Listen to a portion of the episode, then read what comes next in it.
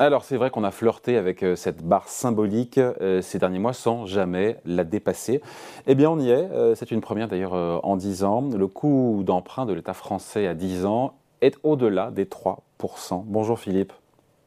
Bonjour David. Philippe Wechter, euh, chef économiste chez Ostrom Asset Management. Euh, on le disait depuis longtemps, mais ça y est, on y est bien. à la fin de l'argent pas cher, ça y est, on est carrément dedans. Il faut se rappeler, il y a un an, hein, la France s'endettait. J'ai regardé à quoi 0,2, 0,3%. On est à 3%. C'est un cap, évidemment, parce qu'on n'était pas très loin pendant des mois et des mois, mais ça y est, on y est là aujourd'hui. Hein.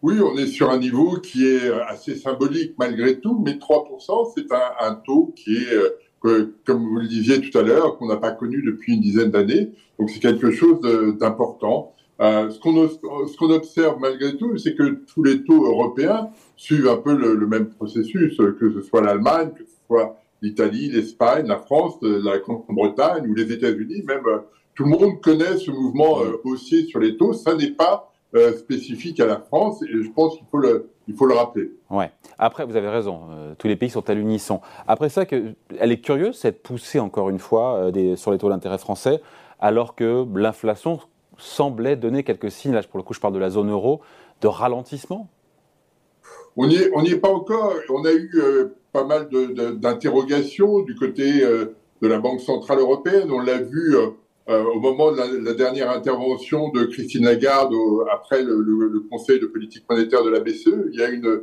une interrogation sur ce qui va se passer en début d'année, sur la stratégie qui va être menée par euh, la Banque centrale européenne. Et donc euh, tout ça crée, encore de l'incertitude qui fait que les, les taux d'intérêt vont se caler sur des taux peut-être un petit peu plus élevés que ce qui était imaginé, compte tenu de ce que ce qu'a pu indiquer la Banque centrale européenne euh, au mois de décembre en disant bah, ils, iront, probablement un petit peu plus haut que ce qu'avaient imaginé des, investisseurs il y a quelques semaines. Ouais, après Philippe, euh, on dit souvent que pendant les périodes de, de fête, la trêve des confiseurs, il y a moins d'opérateurs de marché, donc euh, moins de volume, donc parfois les taux remontent un petit peu. Aujourd'hui, on est toujours au-delà des 3%, et on se dit, bon voilà, il s'est passé, il se passe, il se produit quelque chose en Chine, on l'a dit euh, largement, enfin on l'a lu en tout cas depuis maintenant, et on le sait depuis maintenant plusieurs, plusieurs jours, plusieurs semaines. Euh, Pékin passe du zéro Covid à l'infini Covid en ouvrant totalement, en réouvrant totalement le pays. En quoi, justement, la fin du zéro Covid, ça peut pousser à la hausse les rendements? C'est un début d'explication. En quoi ça peut pousser à la hausse euh, les rendements souverains, européens et mondiaux? Ça crée de l'incertitude. on est toujours dans cette même, dans cette même logique, c'est-à-dire que l'économie change de, euh, de forme et euh, la question euh, chinoise modifie encore les choses. On crée de l'incertitude. Est-ce que cette situation chinoise va créer des pénuries? Est-ce qu'elle va créer des tensions sur les prix? Est-ce que finalement les banques centrales vont réussir à maîtriser l'inflation comme elles souhaitent le faire?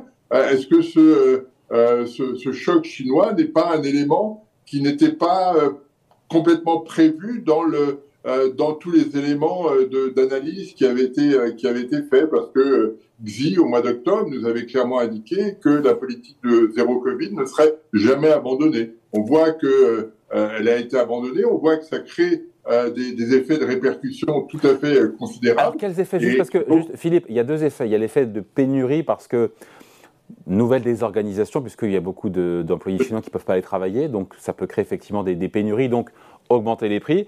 Et si la machine se réouvre vraiment, chinoise, elle est grosse consommatrice, on sait, de matières premières, euh, d'énergie, et donc ça pousse aussi à la hausse les, euh, les prix. En fait, tout est, c'est jamais bon pour l'inflation. Il faut voir les choses en, deux temps, c'est-à-dire qu'à court terme, euh, le risque est plutôt à la pénurie, euh, parce que on voit une montée euh, des, des, des, des, contaminations assez euh, assez marquées euh, jusqu'à la jusqu'à la fin de l'année. Il semblerait d'ailleurs que les, les, le pic des contaminations ait été atteint dans les grandes villes chinoises.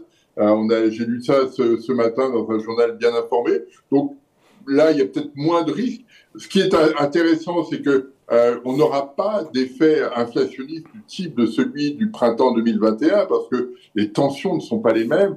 Euh, les tensions sur les transports, sur le, prix de l'énergie ne sont pas les mêmes qu'à l'époque. Donc euh, le risque d'un emballement est, plus limité. Après, dans un deuxième temps, l'ouverture de l'économie pourrait générer davantage d'activités en Chine, davantage de tensions sur le prix des matières premières Mais on n'y est pas encore parce que l'économie chinoise va pas si bien que ça, indépendamment de cette question du, de, la levée de, la politique zéro Covid. Si cette politique a été levée, c'est que l'économie chinoise ne va pas bien du tout.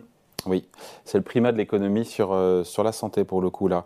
Euh, Philippe, si l'inflation repart euh, à la hausse, à cause notamment de la Chine, je reviens à nous en Europe. La Banque centrale évidemment sera amenée à répondre et pourrait, ça pourrait entraîner de nouveaux tours de vis en plus monétaires.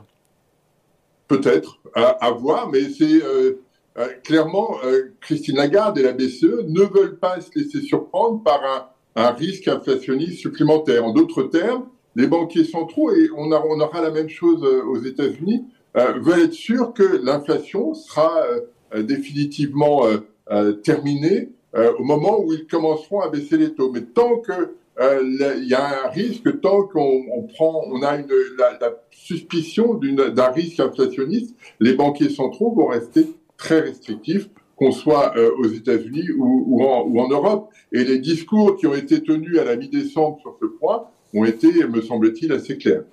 Donc on se dit quoi en conclusion, euh, Philippe euh, Ce 3%, c'est un plancher, il n'y a rien d'anormal à ce qu'on ait 3% de taux d'intérêt sur la dette souveraine française, qui n'est pas une spécificité franco-française, on l'a dit, hein, tous les pays voient leur rendement souverain euh, augmenter. On s'inquiète, on s'inquiète pas, il y a un risque d'emballement ou on se dit que finalement on est au niveau où on devrait être depuis maintenant longtemps? Il y, a, deux, questions. La première, c'est celle sur, euh, sur l'inflation. Si on, pense que les banquiers centraux, quoi qu'il arrive, réussiront à maîtriser cette inflation, la prime d'inflation sur les taux longs va se réduire et les taux longs ne bougeront pas beaucoup. Euh, ça, c'est le, le, premier point.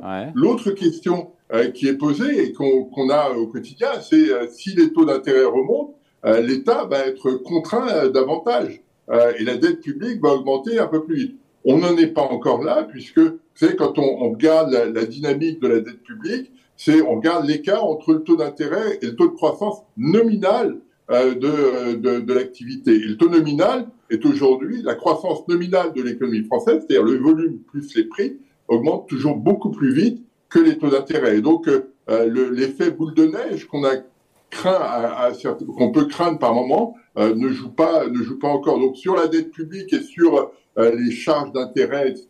Il n'y a pas encore de, il a pas encore d'alerte. La, la, vraie question est de savoir comment on va, euh, comment on appréhende l'inflation. Est-ce que pour l'instant, on voit des prix de l'énergie qui sont très bas, prix du gaz, prix de, euh, du pétrole, et euh, il y a cette, euh, cette hypothèque chinoise à, moyen terme, si effectivement l'économie chinoise s'emballe, mais ça paraît, moi ça me paraît assez d'une probabilité assez limitée.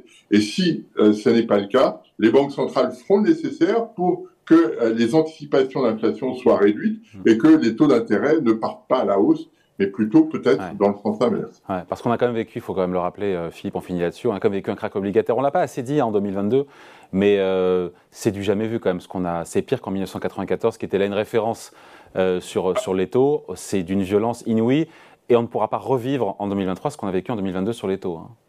Absolument, parce que on a eu des mouvements de taux qui peuvent paraître un petit peu anodins, euh, parce qu'on même 3%, c'est pas très élevé, mais compte tenu des niveaux de taux, les prix ont beaucoup bougé. Les, les, prix euh, obligataires, c'est l'inverse des taux d'intérêt, et ces prix-là ont beaucoup bougé. Je crois que entre moins 15 et moins 20. Baisses... Ça fait entre moins 15 et moins 20 de. de, de...